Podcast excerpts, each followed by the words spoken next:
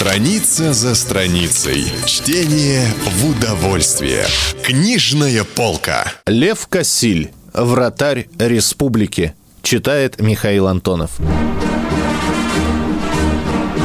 Жизнь Антона была полна необыкновенных приключений, но знаменитым он стал в эти 27 минут, когда рупоры стадиона объявили, что выбывшего из игры вратаря первой сборной заменит Кандидов, завод «Гидроэр». Эта фамилия никому еще ничего не говорила. Покидавший поле, вратарь Колосков по прозвищу Старый был прославленным и бессменным стражем футбольных ворот столицы и слыл лучшим голкипером страны. Правда, в последние годы стали поговаривать, что Колосков сходит, что Старый уже не тот.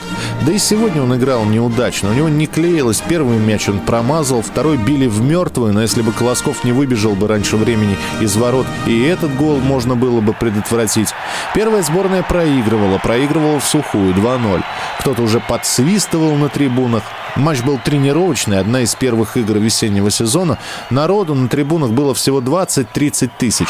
Соскучившиеся за зиму болельщики, любители неожиданности уже предвкушали крупный проигрыш первой сборной, сплошь составленный из имен.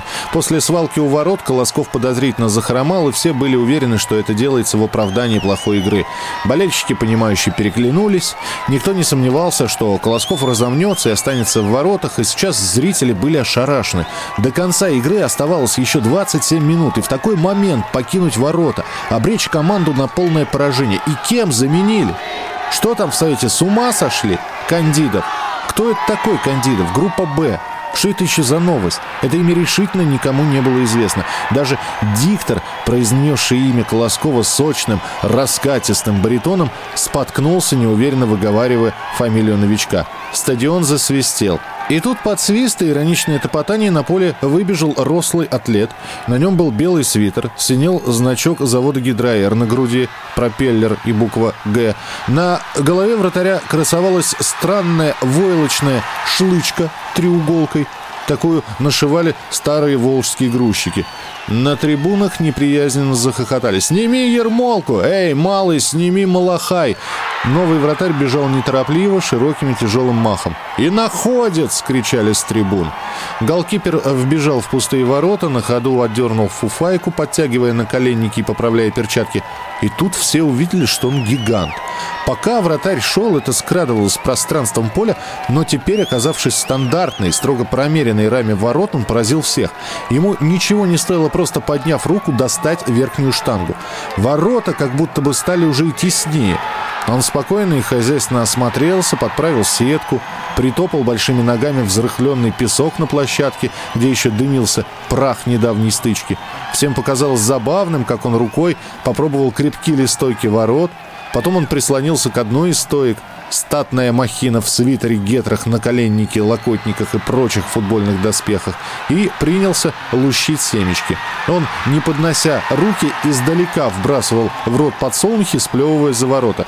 И все это делалось без спешки, обстоятельно. Болельщики обомлели от такой наглости. Да ведь пока такой повернется, мяч войдет и выйдет. После нервного сухопарого Куласкова спокойствие и медлительность новичка оскорбляли зрителей. Вторая сборная тоже решила использовать уход Колоскова, чтобы окончательно разгромить противника. Игра покатилась к воротам первой. По правой кромке мчался крайний нападающий Цветочкин. Это был уже известный игрок. Он был обижен сегодня тем, что его поставили во вторую сборную. Он уже всадил два мяча Колоскову. Теперь он опять стремглав вырвался вперед. Он обошел, обвел защиту, погнал, помчал мяч, несся рьяно, зло неудержимо. Мяч легкими короткими рыбками катился вперед перед мелькающим дрожащими ногами в полосатых гетрах. На трибунах стоял рев и вой. Однако исполинская фигура в воротах не проявила никакого смятения. Вратарь смахнул с губ подсолнечную шелуху и строго поглядел на нападающего. Того настигали защитники. Бегущий, чувствуя за собой погоню, сходу, что из силы, поддал мяч ногой. «Есть!» — закричали на трибунах. Но за мгновение до этого вратарь в котором мигом исчезла его вялость, сделал два длинных и упругих шага в сторону. Точно угадав направление удара, он спокойно поднял левую руку, и тут все увидели нечто странное. С огромной силой пущенный мяч в верхнем углу ударился о приподнятую широкую ладонь. Вратарь даже не покачнулся.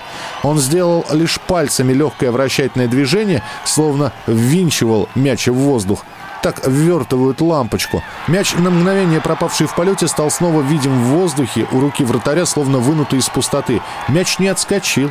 Он как бы прилип к недрогнувшей перчатке. На вратаря бежали, но он, шагнув навстречу, быстро отвел руку и, размахнувшись высоко над головами нападавших, выбросил мяч.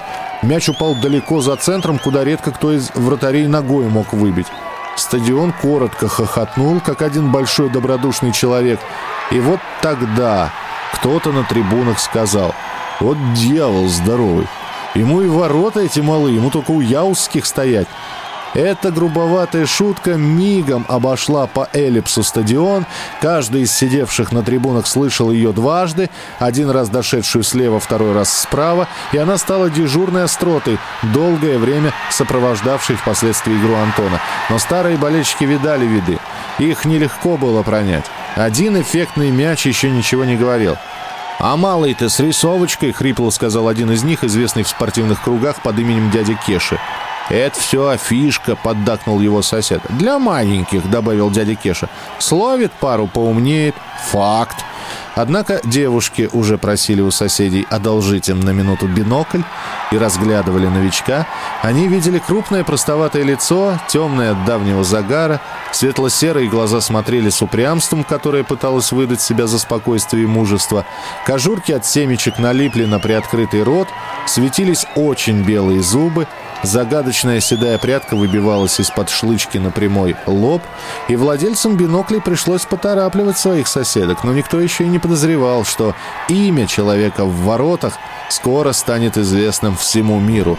Далеки были от этой мысли 21 игрок на поле и 10 приятелей вратаря по заводской команде, которые сидели на трибунах и, волнуясь за товарища, в особо драматические моменты до синяков щипали друг друга. Сам новичок отмахнулся бы и сказал, что все это вздор. И только в третьем ряду, еще боясь верить, но истово желая этого, думал так Евгений Карасик, журналист. Это был отрывок из повести Льва Кассиля «Вратарь республики».